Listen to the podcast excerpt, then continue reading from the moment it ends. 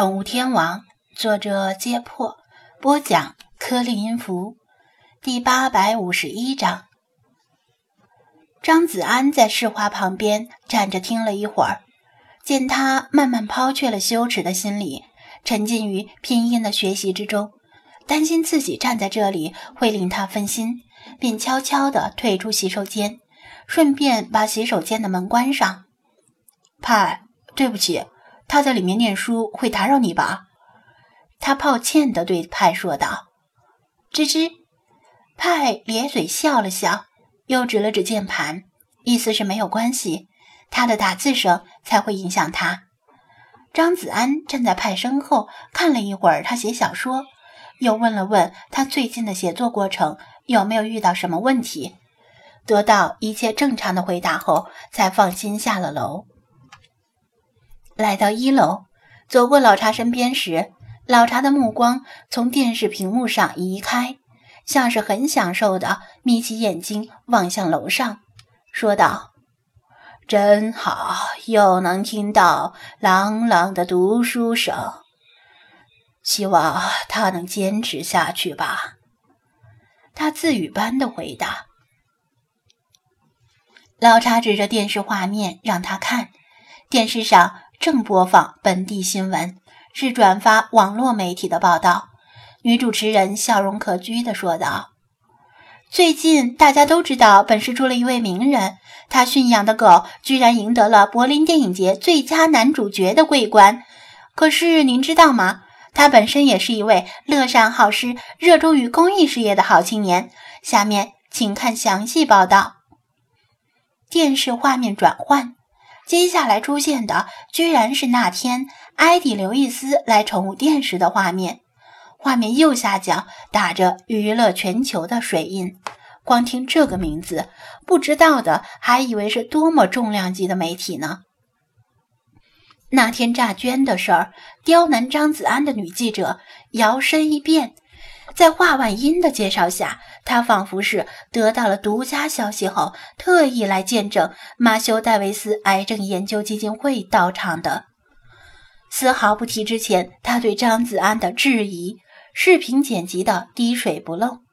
若不是张子安当时就身在现场，真会相信他是一位对新闻充满敏锐的直觉且富有同情心的好记者。视频画面中。埃迪·刘易斯讲述了张子安冒名捐款的过程，而女记者则感动得涕泪横流。这显然是后来补拍的，但剪辑拼接之后，却令人以为她在现场就哭了。张子安看得连连摇头。这些媒体记者真是翻手为云，覆手为雨呀！这位女记者终于炮制出她想要的大新闻。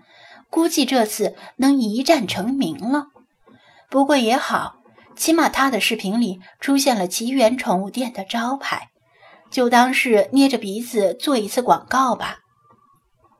视频播放完毕，镜头再次切回演播室，女主持人笑着道：“看了这则新闻，大家是不是觉得没有过瘾？是不是想更多的了解一下本市的这位新晋名人与他那条影帝狗呢？”今天晚上，本台将为您带来记者柳莹的独家专题报道《决战柏林：张子安与飞马斯的影帝之路》。在节目中，大家想了解的战犬台前幕后的花絮将会完整的呈现在您的眼前，欢迎大家届时收看。下一则新闻：本市外海平县鲸群，来自首都的专家前来我市考察鲸群现状。张子安正想指出报道封面上那张他的照片并不够帅气，反倒把飞马斯拍得很帅。这时就看到一辆车停在宠物店外面的马路边，车没有熄火，车窗被摇下。孙小梦招手唤他过去。老茶继续看新闻。张子安快步走出店外，什么事？他省去寒暄道。孙小梦拿出一个盒子递给他，这是啥？送我的礼物？今天是什么节？张子安纳闷地问道。你说咱们都挺熟的，何必还这么客气？白日做梦呢？他翻了个白眼。这是那只猫的骨灰，我刚从宠物殡葬机构那里取回来。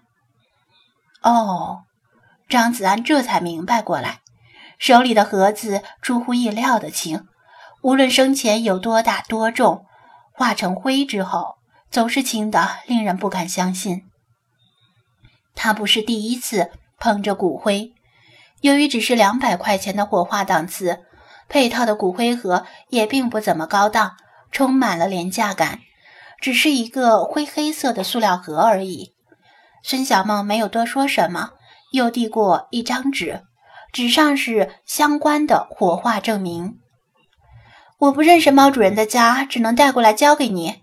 他说道：“你给猫主人打电话，请他过来取吧。”张子安点头：“好的，谢谢。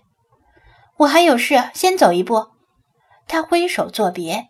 开车离去，没有摇上车窗。毕竟现在已经春暖花开了。孙小梦不是第一次给宠物进行安乐死，也不是第一次将骨灰带回来。如果可能的话，他不想更多的面对宠物主人那悲伤的眼神。张子安捧着骨灰盒回到宠物店，往前凑上来，好奇的。眼睛一眨不眨地盯着骨灰盒，问道：“师尊，是什么好吃的？”“吃你个头啊！是刘文英那只猫的骨灰。”张子安说道，往前吐了吐舌头，悄悄溜走干活去了。“哼，还不如做成木乃伊。”菲娜的眼睛睁开一条缝，嘟囔了一句，又闭眼继续打盹儿。张子安没接话，他先试着从微信上联系刘文英，但发了几条信息过去都没有回应，于是吩咐道：“小云，帮我找下刘文英的电话。”鲁依云从电脑里调出客户的存档，把刘文英的电话念出来。这时，李坤急匆匆地从隔壁水族馆跑过来，请示道：“师尊。”有客人看上了赵汉公之前预定的鱼，想买。您看，咱们还给赵汉公留着吗？这都过了好几天，他也没过来取呀。张子安，确实，水族馆开业都过去好几天了。赵汉公说好了，过几天再来，无论买不买都给个准信。然而却一去不复返，这样的顾客并不罕见。其实张子安等了这些天，已经仁至义尽了，没必要继续保留，而耽误自己的生意。他也有赵汉公的微信，于是发过信息询问。奇怪的是，如刘文英一样，赵汉公也没有回信。刘文英痛失爱猫，又面对狂犬病的潜在威胁，不回信息可以理解。赵汉公为何不回呢？想了想，他改变了主意，说道：“小韵，给我找一下刘文英和赵汉公的住址。暂时没什么事，我亲自过去一趟吧。”鲁依云调出两处地址，发送到他的手机上。